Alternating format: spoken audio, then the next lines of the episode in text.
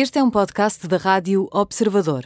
Pode ouvir a rádio também em 98.7 na Grande Lisboa e 98.4 no Grande Porto.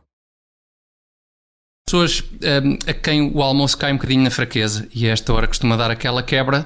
Aqui Pode está, ser bom para despertar. Aqui, tipo está um alarme. bom momento, claro. Sim, sim. É uma, é uma Uh, boa forma. disponível também em observador.pt já daqui a pouco e também nas plataformas podcast. A 20 minutos das 4 vamos. uh, Nota-se que eu bebi um bocadinho ao almoço, se calhar também pode ter sido isso.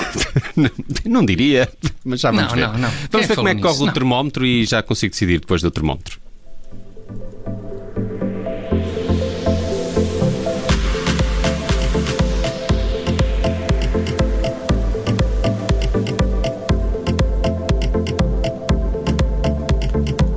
Ana Marques, na Rádio Observador, para nos trazer as três temperaturas do termómetro. Olá, Ana, bem-vinda. Olá, boa tarde. Bem disposta? Bem disposta. Também nos vais trazer sugestões de fim de semana daqui a pouco, não é? Sim, sim, daqui a Sempre. pouco são as sugestões para um bom fim de semana. Sempre babando por lado bom da vida às sextas-feiras. Olha, para já, termómetro, começamos com o frio e com esta história É do. Alec Baldwin, não é? Impossível não estar no frio. É um tema que está a dominar esta sexta-feira, que de resto até já foi notícia aqui também na Rádio Observador, mas eh, vale a pena eh, explorá-lo então. Exatamente, exatamente. Tínhamos que é é um tema inevitável, não é? Infelizmente é uma história triste, mas sabemos que o ator norte-americano Alec Baldwin ah, matou ah, essencialmente a diretora de fotografia do filme Rushed, ah, que estava a rodar, isto depois de disparar uma arma de adereço que não devia estar carregada e Alnia Hutchins, de 42 anos, foi transportada de helicóptero para o hospital e não resistiu ao- aos ferimentos. Que história. Ahm, também eh, ainda houve mais, eh, digamos, uma vítima deste acidente, o realizador do filme Joel Souza, de 48 anos, que eh, ficou ferido. É verdade, sim. A boa notícia é que o realizador já terá saído do hospital, mas de facto, depois deste disparo acidental, foi naturalmente iniciada uma investigação e Baldwin até terá imediatamente colaborado e conversado com os investigadores, tanto quanto sabemos. Também sabemos que este episódio aconteceu durante a tarde de quinta-feira no rancho de Bonanza Creek, onde estava precisamente a ser filmado este western, do qual Baldwin é produtor e também protagonista, e o gabinete do xerife de Santa Fé adiantou que esta arma foi disparada a meio de uma cena que estaria ou a ser gravada ou a ser ensaiada. O certo é que a produção do filme foi adiada por um período indeterminado de tempo. Pois, e, e entretanto eu também vi que houve já muitas reações vindas do mundo do cinema, não é? É, é verdade, é verdade. Estamos aqui a falar de realizadores, de argumentistas, atores, incluindo Elijah Wood do, do Senhor dos Anéis, que apressaram-se a reagir ao que aconteceu através da- das redes sociais. Aliás, houve um realizador que, por exemplo, prometeu nunca mais usar nada além de pistolas de pressão de ar e balas de borracha nos seus filmes, eh, e há naturalmente quem considere injusto que seja Alec Baldwin a cara desta, desta tragédia. Aliás, no Instagram do ator, por, por exemplo, já são mesmo muitas as manifestações de solidariedade por parte dos fãs que lamentam o que aconteceu e que naturalmente desejam paz ao ator depois do que aconteceu. Hum. Sabes quem é que comentou também já esta notícia? A família do Brandon Lee, que é assim o último Ah, caso sim, famoso sim. de um ator eh, morto durante as filmagens e verdade. numa situação muito semelhante também, não é? Uma arma que, eh, que, que dispara. Só não percebo é como é que eles, porque eles têm que ter balas verdadeiras. Não faço ideia. fico- Pois, não não sei há ali alguma coisa dizem, é não uma arma de bem, adereço. não é? Mas como é que uma arma de adereço dispara balas verdadeiras? Também não sei. É, Sim, sei. Pois, pá, pois. Preciso saber mais. Enfim, Preciso saber Mas mais. de facto que este Sempre caso parece- já levantou muitas comparações com o caso do, do filho de Bruce Lee, é um facto. Claro, Pois claro. é, sempre má ideia, ainda, ainda que com balas falsas ou sem balas, brincar com, com armas. Sim. Enfim. Ora bem, eh, vamos ao Morno. No Morno está hoje a Rainha Isabel II, não é? É verdade, é verdade. Ela tem sido aqui uma presença assídua no nosso termómetro.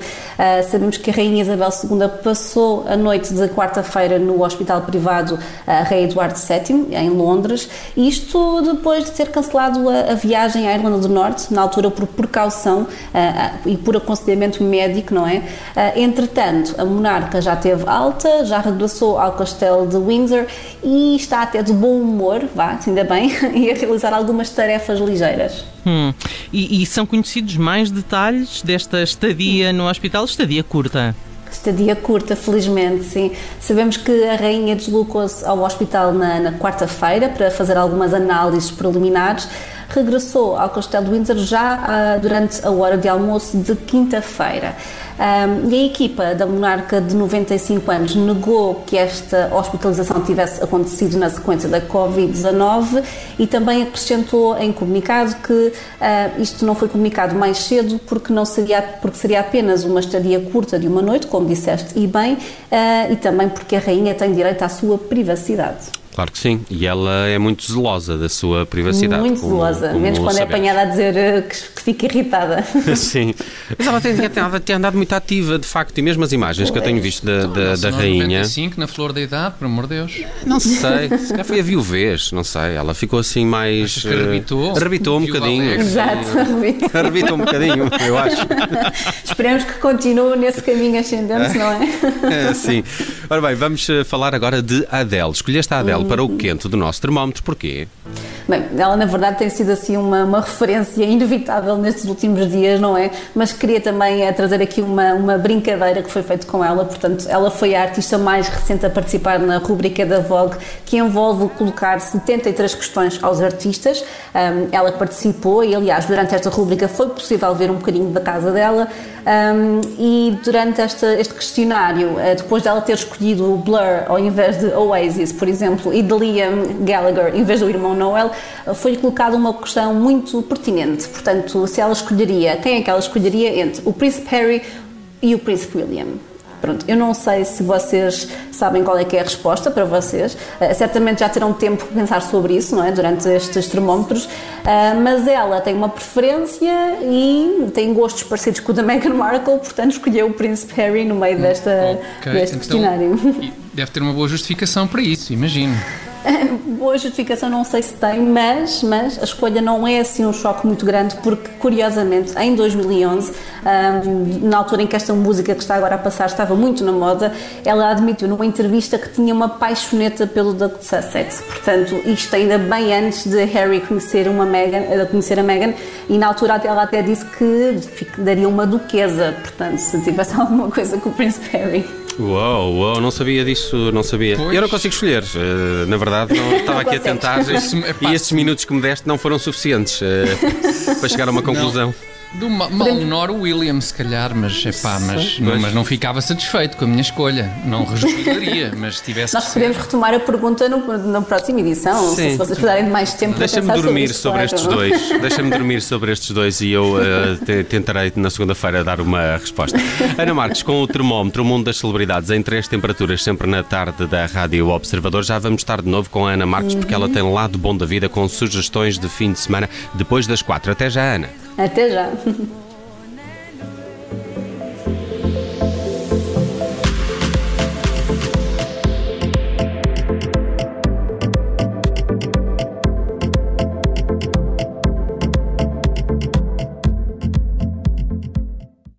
Rádio